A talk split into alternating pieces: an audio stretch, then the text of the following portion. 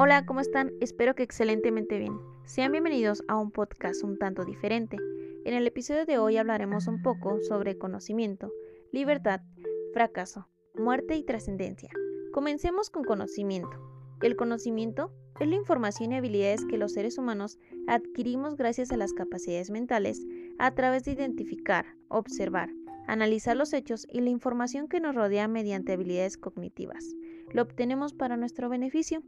El conocimiento que adquirimos dependerá de las experiencias propias. Dentro del conocimiento encontramos conceptos como empirismo y racionalismo. El empirismo es aquel que se va adquiriendo mediante las vivencias y experiencias. Así también es transmitido por medio de las relaciones de la sociedad con su alrededor. El conocimiento empírico antecede al conocimiento científico. Por ejemplo, un agricultor debe saber exactamente cuándo plantar y cosechar sus resultados mediante las experiencias y cosechas anteriores. También nosotros podemos andar en bicicleta y caminar por este tipo de conocimiento a partir de la experiencia y de la práctica. Por su parte, el racionalismo dicta que el conocimiento es fruto de la razón. La libertad. La libertad es la facultad del hombre a voluntad, sin restricciones, respetando su propia conciencia y valores morales. Es una plena realización por lo que no hay silencios impuestos, cerrojos ni ataduras físicas o mentales. Sé que todos estos conceptos suenan demasiado complicados, pero si queremos tener un panorama sobre lo que es libertad, podemos observar la película 12 años de esclavitud. Está basada en un hecho real, ocurrido en 1850. Nos narra la historia de Solomon Northup, un culto músico negro que vivía con su familia en Nueva York. Él ha sido drogado y secuestrado, para ser vendido como esclavo en las plantaciones de Luisiana, donde es obligado a permanecer durante 12 años hasta su liberación. Dentro de la sociedad, también contamos con libertad, pero siempre respetando las leyes. Es por eso que existen los países democráticos y la libertad de expresión, aunque sabemos que no siempre se ha respetado. Gracias al alcance de Internet, podemos exigir este derecho y expandirlo aún más. El fracaso es el error o fallo que se produce en un proyecto, acción, deseo que una persona estaba realizando. Como consecuencia del fracaso, no llega a su fin o lo hace de manera errónea y diferente a lo esperado. No solo acciones, proyectos, relaciones interpersonales, lo que conduce al fracaso, también puede ser algo imprevisto, aptitudes y capacidades de la persona. Existen causas diversas y condiciones como el egoísmo que nos pueden conducir a largo o corto plazo a un fracaso. La persona que nunca intenta algo nuevo no se arriesga ni avanza para lograr aquello que desea. Puede terminar fracasando por el simple hecho de no arriesgarse. Dentro de la psicología, se toma el fracaso como una manera de aprendizaje y experiencia. El cometer errores y equivocarnos nos permite como personas crecer y avanzar.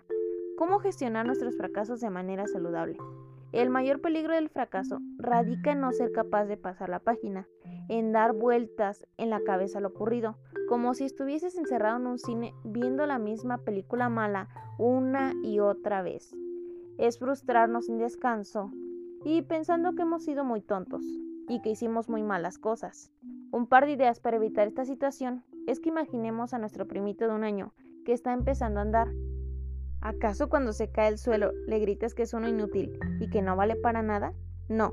Le regalas palabras de ánimo y le ayudas a levantarse para que siga intentándolo. Pues no seas tan duro contigo mismo y aprende a tratarte bien cuando seas tú el que se cae. Cuando me preguntan si me arrepiento de algo, yo siempre digo que no, porque en ese momento hice lo que creía sabio y sabiendo lo que sabía. Ahora soy una persona diferente y quizá hubiese hecho de otra forma las cosas, pero en su día actué lo mejor que pude.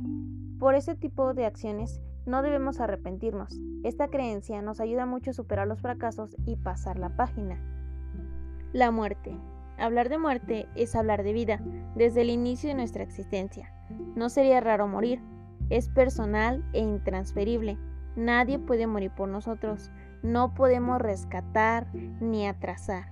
La muerte aparece en primer lugar como pérdida de la vida, como privación de las operaciones vitales.